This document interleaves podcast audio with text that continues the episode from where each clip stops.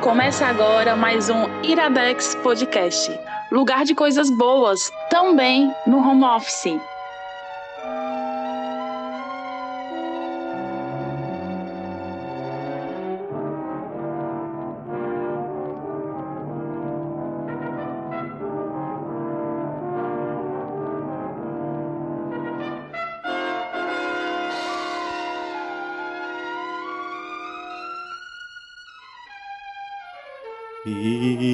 Iradex Home Office de outubro. Estamos de volta com um Iradex Home Office, uma edição especial de um Iradex que é um Assustadex. Eu, eu fiquei com medo, Gabriel. Então estou fazendo meu trabalho direito, né? Como as gravações não estão podendo ser presenciais, né? Até que a vacina saia, até que o Atila diga que a gente pode sair. É, a gente quebra o protocolo do Iradex para vir aqui fazer pequenas indicações. E cada um na sua casa. Eu falando aqui de Vitória, no Espírito Santo. E comigo está ele. Bom, está eu, Roberto Rudinei, da grandiosa Pacatuba. Grandiosa nem tanto, é mediosa pra Catuba, talvez. tá bom. Ah, pra falar a verdade, Vitória também é uma cidade super pequena. Talvez a Pacatuba seja até maior. É mesmo? Aqui tem, sei lá, 70 mil habitantes. E aí, vamos competir? Eu não, não sei número, não, não me pergunta coisas. Não me pergunta fatos, não. Tá bom. Eu pensei que você fosse jornalista, Gabriel. Eu sou publicitário, eu só minto. Posso inventar um número pra você. Pronto, eu, eu aceitaria. Eu, eu sou a pessoa que abraça a mentira. A ilusão, às vezes, é muito boa. Mas, Rude, vamos focar, que a gente tem muita coisa para falar aqui hoje sobre essa super indicação que a gente está trazendo nesse super programa especial, que é o programa do mês de outubro, né? Que, como todo mundo sabe, é o mês que a gente comemora o quê? O dia do Saci. E o meu aniversário e o aniversário do Rude. Duas coisas bem assustadoras. De fato. é, né, a gente encarar a nossa mortalidade. Gabriel, mas faz todo sentido, sabe por quê? Porque eu nasci em uma sexta-feira 13. Olha só, tá tudo conectado. Olha aí. O destino preparou a gente para essa gravação. Mas então, Rude, a gente veio aqui trazer essa edição que abre os trabalhos do mês de Halloween no Iradex para a gente também falar um pouco do, da programação que o Iradex está trazendo esse mês. Mas vamos para a indicação, que a gente vai falar de um filme original Amazon, que é um filme bem assustador, seu climazinho ali de suspense, que nos pegou de surpresa, não foi mesmo? Foi. É. E o nome do filme é A Vastidão da Noite, que tem tradução lá na Amazon do inglês The Vast of Night. Olha só, muito Rude, como que você ficou sabendo desse filme? Eu fiquei sabendo pela sua indicação. Cara, eu, para ser bem sincero, eu não lembro. Mas eu acho que foi zanzando pelo o YouTube. Eu vi alguma indicação assim de alguém falando. Eu lembro que eu não vi o vídeo, foi alguma pessoa, não vou lembrar quem é, desculpa a pessoa, mas eu achei muito bonito o post, né? E eu dei uma olhada na sinopse, e a sinopse eu achei uma sinopse muito a minha cara, que é, sei lá, três linhas você explica o filme, em três linhas te dá a premissa, em três linhas te deixa interessado, sabe? E é um filme que realmente você tem que falar bem pouco, porque descobrir o que vai acontecendo e, e acompanhar junto com os personagens ali o desenrolar do mistério é importante. Falar a verdade, eu mesmo ainda não sei como a gente vai fazer essa proeza de indicar esse filme aqui sem estragar a experiência. Pois é, eu também. Eu revi ele hoje e tava pensando exatamente nisso. Porque ele é um filme simples, você pode, pode se dizer, né? Tanto na questão de orçamento, que ele é um filme, sei lá, foi feito com dois real e um suco. E até nas próprias, nos próprios personagens em si, onde eles estão alocados, né? Você tem basicamente pessoas sentadas conversando a maior parte do filme. Ou então pessoas caminhando e conversando. E é meio que só isso que você vai ver, né? É, ele é um filme simples na história. Ele tem. Ele uh, se passa num período curto, tem pouca história para contar, mas ele é muito rico e complexo na produção dele, né? Eu uhum. acho que isso é uma coisa que te pega ali dos primeiros dois minutos, você já fala, caralho, esse filme não é algo que você vê todo dia. Aham. Uhum. Eu acho, cara, porque assim, para mim, eu, eu, eu, vou deixar bem claro que eu gosto muito desse filme. Talvez seja, até o presente momento, meu filme preferido desse ano. E o que eu acho legal é porque quando a gente fala em filmes que a gente gosta muito, tal, as pessoas vão escutar a gente falando isso, geralmente isso caminha para um lado, sabe, de uma trama mega complexa, uma mega produção, é, comentários políticos, personagens com 259 camadas. Mas o que para mim faz um bom filme não é necessariamente isso. O que faz um bom filme para mim, pessoalmente, é uma história bem contada. E para mim, a melhor coisa desse filme é o jeito que essa história é contada e é uma prova que você consegue usar todos os elementos do cinema que, que a mídia do cinema te possibilita para contar uma história. E ele usa todos os elementos para fazer isso com a gente, para contar uma história, sabe? Eu acho que ele é bom exatamente nisso, em contar uma história, né? Perfeitamente. E ele é um filme que ele justamente por ser tão econômico no, no que ele tenta fazer, ele acaba impressionando com isso também, porque quando você pensa num filme bem produzido, ele tem sempre o. A gente, a gente tá entrando um pouco de tecnicalidade demais, mas depois a gente volta um pouco para a história. Quando um filme, ele. Você pensa num filme bem produzido, ele tem os seus princípios básicos que ele tem que fazer. De tipo, você vai gravar uma conversa, você mostra o lado da pessoa que está falando, depois você mostra da pessoa que está respondendo. Esse filme quebra essa regra de um jeito econômico para gravar só de um lado da conversa, e isso torna a conversa uhum. muito mais poderosa. É. então ele entende muito da técnica de cinema o suficiente para quebrar as regras e te fazer experimentar algo diferente que você não está acostumado a ver todo dia. Exatamente.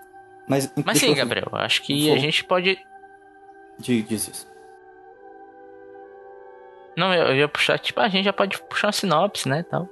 Vamos é, falar então da sinopse o mínimo possível para a gente não estragar a, o que é o filme.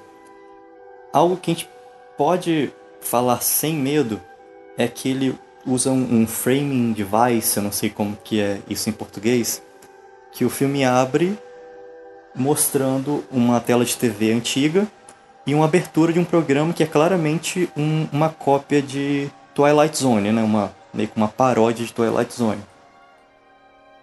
Uhum. Porque aí o, o filme ele define o clima exatamente, que é o que você vai ver é o equivalente a um episódio daquela série antiga lá, né? Além da imaginação, que conta um um caso normalmente fantástico ou de ficção científica e que é uma historinha com seu início, meio e fim. Eu vi até, Gabriel, a entrevista com o diretor, que ele não é só diretor, ele fez basicamente tudo no filme. Ele escreveu, dirigiu, produziu e um bocado de coisa. Varreu o set e tudo mais. Que perguntaram para ele, né? Tipo, ah, qual, qual foi a sua intenção em fazer isso? Ele falou, não, cara. É, eu sei muito bem o que eu tô fazendo e eu sei muito bem de onde vêm minhas referências. Eu tô fazendo isso para te mostrar que eu tenho plena consciência do que é essa história e do que eu quero contar, entendeu? Então, tipo, é uma homenagem totalmente pensada e que realmente é a intenção do cara de contar uma história de que nem tu falou, desse mesmo dentro desses moldes aí, né? Uhum. Não é como se ele quisesse te enganar falando, olha só, eu sou super diferente. Esse filme, ele é tão simples que nessa segunda assistida eu contei e o filme tem exatamente 10 cenas. Sim. Mas, Rude, se você puder, tenta dizer um pouquinho da sinopse da, da história dos personagens em si. Então, cara, é o seguinte, a gente vai ver uma conversa entre os dois personagens protagonistas, né? Que é a Faye e o Everett. Everett, Everett, né? Negócio assim. Uhum. Que a, a Faye trabalha. Como o filme se passa ali pela década de 50, ela é uma daquelas mulheres do cabo que liga pra pessoa, ela fica trocando o cabo das ligações, né? E o Everett, ele trabalha em uma rádio local dessa cidadezinha interiorana onde o filme se passa. E eles descobrem um som, um ruído diferente que eles nunca tinham escutado e eles começam a investigar o que é esse ruído. E esse ruído parece trazer respostas misteriosas, por assim dizer. E é basicamente isso. O filme é sobre a paranoia que esse som traz na vida dessas pessoas. Exatamente. É, entrar muito mais do que isso na trama já seria um spoiler, mas algo que eu gosto de, de ressaltar nesse filme também é que para mim ele é um filme sobre jornalismo. Porque o Emmett, ele Sim, é, pô, muito bom. Uhum. e- ele trabalha na rádio, né, da cidade, e a forma como ele encara o que está acontecendo é assim, é tão metodicamente jornalístico que para mim vira uma pornografia jornalística de tão bem executado é o trabalho do, do Everett. E é legal porque meio que ninguém dá tanta bola assim pro, pro ele. Ninguém dá tanta bola assim pro trabalho dele, dele na rádio, né? Tanto que o começo do filme é o pessoal confundindo o nome dele com outra pessoa, né? Só que ele leva muito a sério o trabalho dele. Então você vê meio que a paixão do cara pelo, pelo, pelo trabalho de estar na rádio, pelo, por buscar informações por esse tipo de coisa. Então faz muito sentido ele ter toda. ele ser todo metódico desse jeito. Você vê a cabeça dele funcionando em como contar a história, em como buscar as informações. Isso é muito legal. Eu achei, né? Uhum. E o, o próprio personagem, ele tem um, um carisma muito grande de como ele fala as coisas rápidas, ele reage muito rápido ao que está acontecendo, ele rebate conver na conversa com as pessoas. A, a própria cena de introdução dele ali no comecinho e depois a introdução da relação dele com a Faye é muito gostoso de assistir, apesar de ser uma cena que é praticamente gravada em, em takes longos, né? Takes de. Como se diz? Planos sequências, né? Tem Uhum. muito dinamismo no roteiro e no diálogo. Sim. Uma coisa que eu acho que foi você que disse, não, não lembro, a gente estava discutindo isso no nosso grupo, mas alguém falou que esse filme parece muito um podcast, porque são basicamente pessoas conversando sem corte. Exatamente. Eu acho que foi eu que disse, eu realmente acho que poderia ser muito um podcast da Gimlet e tal. E se você for parar pra pensar, Gabriel, esse filme fala até muito sobre o poder da voz, né? O poder de contar histórias. Porque tem Uhum. alguns momentos, não vou dizer quais, que meio que o filme sabe que você não precisa estar vendo aquilo. Você não precisa estar vendo nada. O, o sentido mais é, importante pra você é a audição. Eu acho isso tão lindo, cara. Porque, como eu falei, uma coisa, porque assim, uma coisa que eu sempre falo é que o cinema é uma mídia de múltiplas possibilidades para te passar informação. Você tem o texto, você tem a, a voz do ator, você tem a atuação, você pode fazer milhares de coisas. E esse filme ele é tão autoconsciente da história que ele pode te tirar um dos sentidos que você tem para compreender a história, que mesmo assim ela vai fazer sentido. Eu acho isso lindo, cara, sabe? Eu acho tão bonito, eu fiquei emocionado com a tela preta. E assim, esse é mais um, um motivo para elogiar o controle que esse diretor tem da técnica do cinema e da técnica do, que ele está aplicando para produzir essa história. É, inclusive, é, é algo que é relevante para nós dois isso, mas o jeito como ele grava me lembra muito o David Fincher. Que em qualquer Uhum. Na mão de qualquer diretor, isso pode parecer só, ah, eu tô me amostrando, eu quero só. Vejam só como eu, eu produzo muito bem o meu filme. Mas faz muito sentido para a história e ele faz de um jeito que, a não ser que você esteja prestando muita atenção uh, na técnica, é só é parte da, da história que ele está contando. Esse filme, cara, me causou muito. É uma coisa que eu aprendi com um podcast que eu gravei com a Grécia Augusta, lá no Nicolas, né? Que ela, se eu não me engano, o termo que ela usa é situação cinema, algo assim, sabe? Que é o momento onde você meio que se desliga de toda a tecnicalidade que você tá vendo em frente à sua tela, né? Você para de ver cortes, você para de ver, sabe? Ah, a edição de som desse filme, que loucura, não, a fotografia, não. O filme te capta de um jeito tão forte que meio que você esquece que tá vendo um filme. Você tá vendo uma história ali, não tem corte, você esquece que tem um diretor atrás, você esquece que aquelas pessoas são os atores. É tanto que eu só fui reparar mais tecnicamente no filme na segunda assistida, porque na primeira eu fiquei tão absorvido por tudo que estava acontecendo que meio que desligou meu cérebro e eu só apenas entrei no caminhãozinho da história e fui. Porque é meio raro para mim que eu sou meio paranoico, eu sou a pessoa que assistiu La La Land e ficou contando onde é que tava o, o, os corte fake que faziam nos planos de sequência das músicas, sabe? É engraçado, nesse filme eu não consigo enxergar nenhum corte fake nos planos sequências. Eu acredito piamente que ele gravou tudo do início ao fim. Até porque, por ser um filme de orçamento baixo, na primeira assistida, esse plano sequência que eu, que eu comentei, eu jurei que era um plano totalmente digital. Eu tava falando, eu assisti e falava, não, olha essa grama, tá mó falsa, completamente digital. Mas é só porque é um jeito muito curioso que eles gravaram. Depois é, eu vi em entrevista o diretor falando que eles botaram a câmera num carrinho de golfe com um cara pendurado na frente do carrinho de golfe e eles gravaram isso. Uhum. Inclusive pensando nas luzes durante todo o trajeto para a sombra do carrinho não aparecer no take. Cara, eu fiquei muito pensando nisso, como é que eles esconderam as sombras, sabe? E, e outra coisa que eu acho legal, também falando um pouco mais do trabalho do diretor, é que é o seguinte, como tu mesmo falou, é um filme de planos longos, ele deixa muita câmera estática parada na cara dos atores e tal.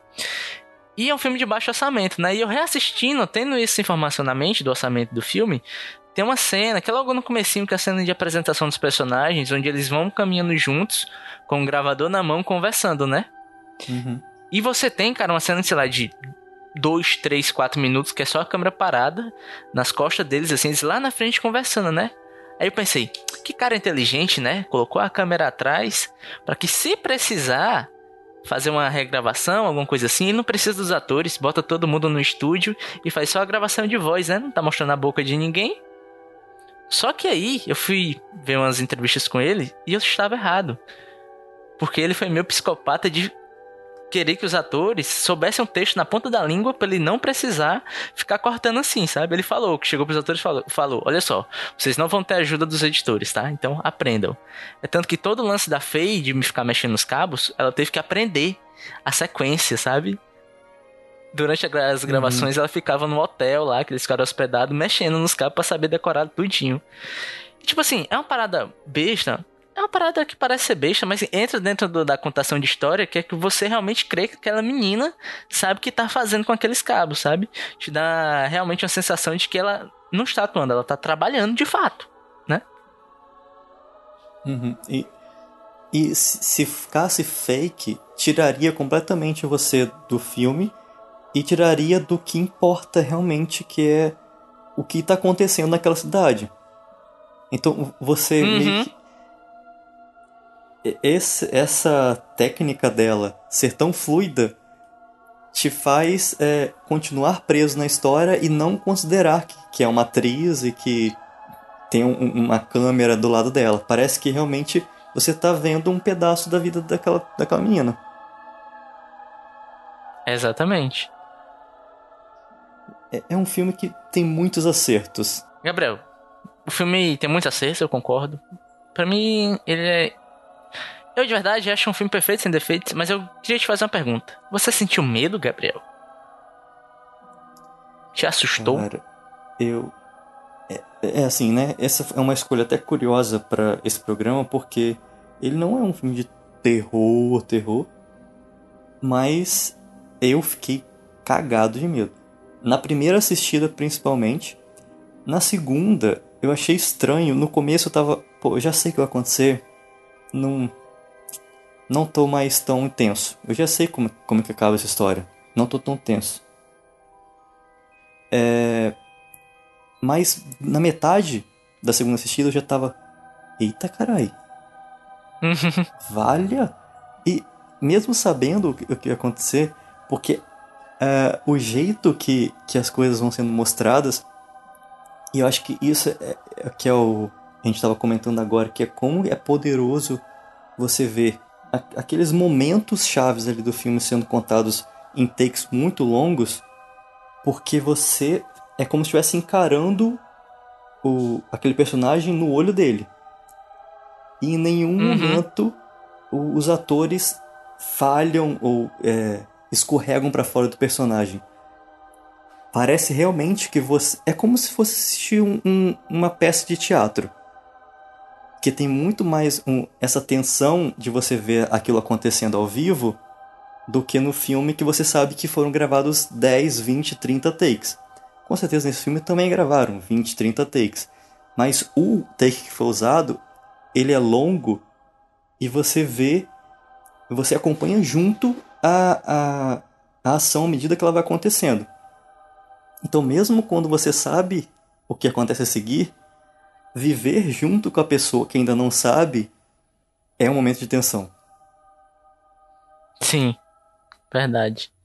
Assim, eu, eu não sou muito parâmetro para medo. Sou uma pessoa muito medrosa para filme. Qualquer coisinha eu tô com medo. Eu tenho medo, cara, de, sei lá, sinais, que é um filme quase de Jesus. Saca? É. Ok.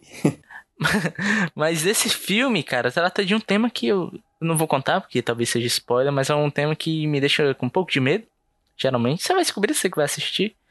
Mas que nem a gente falou, o lance de como a tensão é construída aos poucos, como a, as coisas vão aumentando, como você vai pegando pequenas informações pouco a pouco, e o jeito como ele vai te mostrando, e o jeito como você se apega aos personagens, né? é tão vívido, é tão próximo que mesmo reassistindo eu fiquei meio que, sabe, coladinho na cadeira, tipo, caraca, o que é que vai acontecer, irmão? Tá ligado? Então é uma coisa que me pegou de fato. Medo, eu não senti medo, mas eu fiquei tenso e grudado na cadeira o tempo todo. E que nem eu falei, é tenso, grudado na cadeira e um filme de pessoas conversando, cara. Isso é muito louco. Pois é, Rudy, eu acho que a gente já fez um bom trabalho aqui para indicar eu espero que as pessoas já estejam convencidas a assistir o filme. Você quer acrescentar mais alguma coisa? Cara, cara, não, assim, acho que deu para perceber que nós dois gostamos muito, mas eu queria só frisar de novo que assim, não é uma super produção, sabe? Você não vai assistir Duna, tá ligado? O lance desse filme é uma história concisa e bem contada. E uma história bem contada para mim, cara, não importa o quanto de dinheiro você meta, o quanto de dinheiro você deixa de meter, sendo a história bem contada, ela tem força, ela é potente e ela cativa. Então, para mim, cara, o filme é isso, é uma história bem contada que eu gostei pra caramba. É isso. Show de bola. Então tá aí uma indicação para começar esse mês de outubro com um suspensezinho super interessante, filme desse ano que pouca gente tem falado sobre ele, né? Então acho extremamente válida a indicação. Também, por favor, assistam. Só lembrando que o filme está disponível na Amazon Prime. É um filme que não foi produzido pela Amazon, mas ela comprou os direitos de exibição e está lá.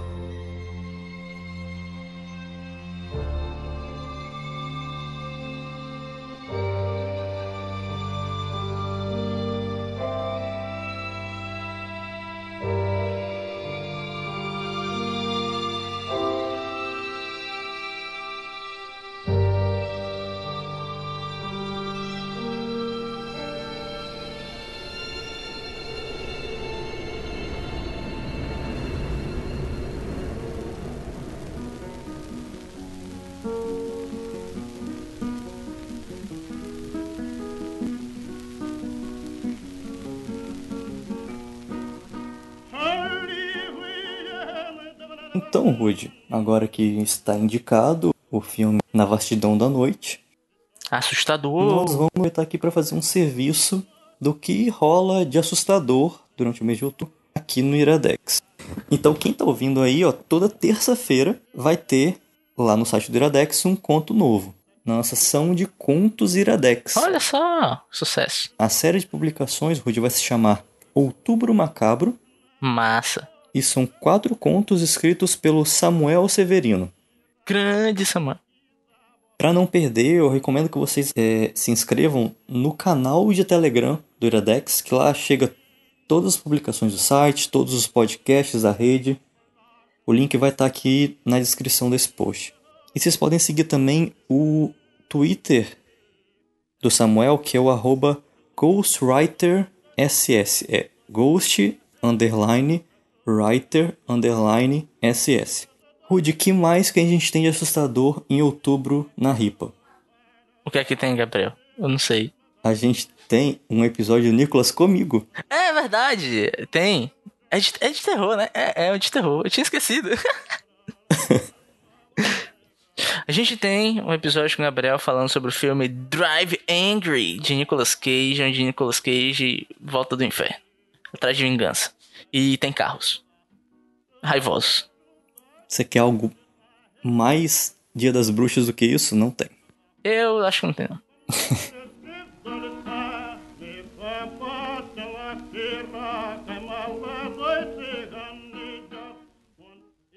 Gabriel do futuro aqui para gravar esse adendo, porque tem algumas novidades que a gente não sabia durante a gravação.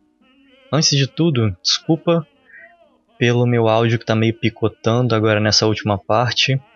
O áudio estava muito pior, isso aqui foi o que deu para salvar ainda. Mas vamos lá para o que eu tenho que dizer aqui. Primeiro, o Rude esqueceu de avisar que nesse mês de outubro tem outro Nicolas, que esse sim é um filme de terror, terror mesmo. Eles vão falar sobre o filme Regresso do Mal e sai no dia 31 de outubro esse episódio, filme que se passa durante o Halloween. E tem mais uma novidade do Iradex que é tão especial que eu nem posso falar dela aqui. Mas fiquem atentos de novo. Canal de Telegram do Iradex Twitter do Iradex e, obviamente, nos links aqui desse post, que novidade é o que não para de chegar aqui no Iradex. De volta com você, Gabriel do passado.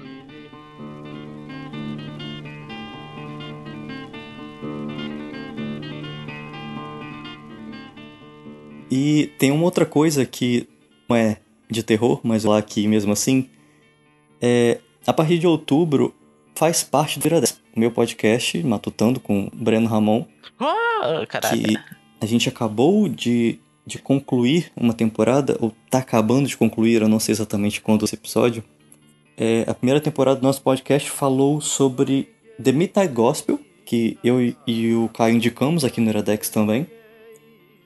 E agora a temporada completa tá lá. Então se você já assistiu The Midnight Gospel ou pretende assistir, tem o nosso podcast para acompanhar com algumas conversas, tanto de análise dos episódios quanto é, algumas reflexões pessoais minhas do Breno, baseadas no que o podcast trouxe. Eu recomendo, acho muito bom, sou fã. E, Rudy, se as pessoas quiserem te seguir, te acompanhar, aonde que elas te encontram? Você me encontra na arroba Rudilonia no Twitter e você escuta meu podcast aqui, no Iradex, podcast Nicolas, falando sobre o filme de Nicolas Cage. É isso aí. Ah, Rude, outra coisa. Esse mês, aliás, no, no mês passado, final do mês passado, o Nicolas lançou sua campanha no Apoia-se. Meu Deus, é verdade. Sim, se você quiser ajudar a gente, qualquer valor que puder, ajuda lá. Tem várias recompensas. Mentira, não tem. Mas a sua ajuda é bem-vinda. Se puder ajudar, obrigado eu recomendo, eu apoio e recomendo que vocês apoiem o podcast Nicolas. Se vocês quiserem me encontrar, eu estou em qualquer rede social aí com arroba Gabriel Pim. E eu acho que é isso, Rude também acho que é isso, Gabriel. Então, tenho todos aí um bom Assustadex, o que é o nome que eu acabei de dar pro mês de outubro do Iradex. e nos vemos por aí. Eu fui Roberto Rudinei. Eu fui Gabriel Paines. E tchau, cheiro, beijo, tchau. forte abraço. Ou então, tchau. Forte abraço. Ô, besteira.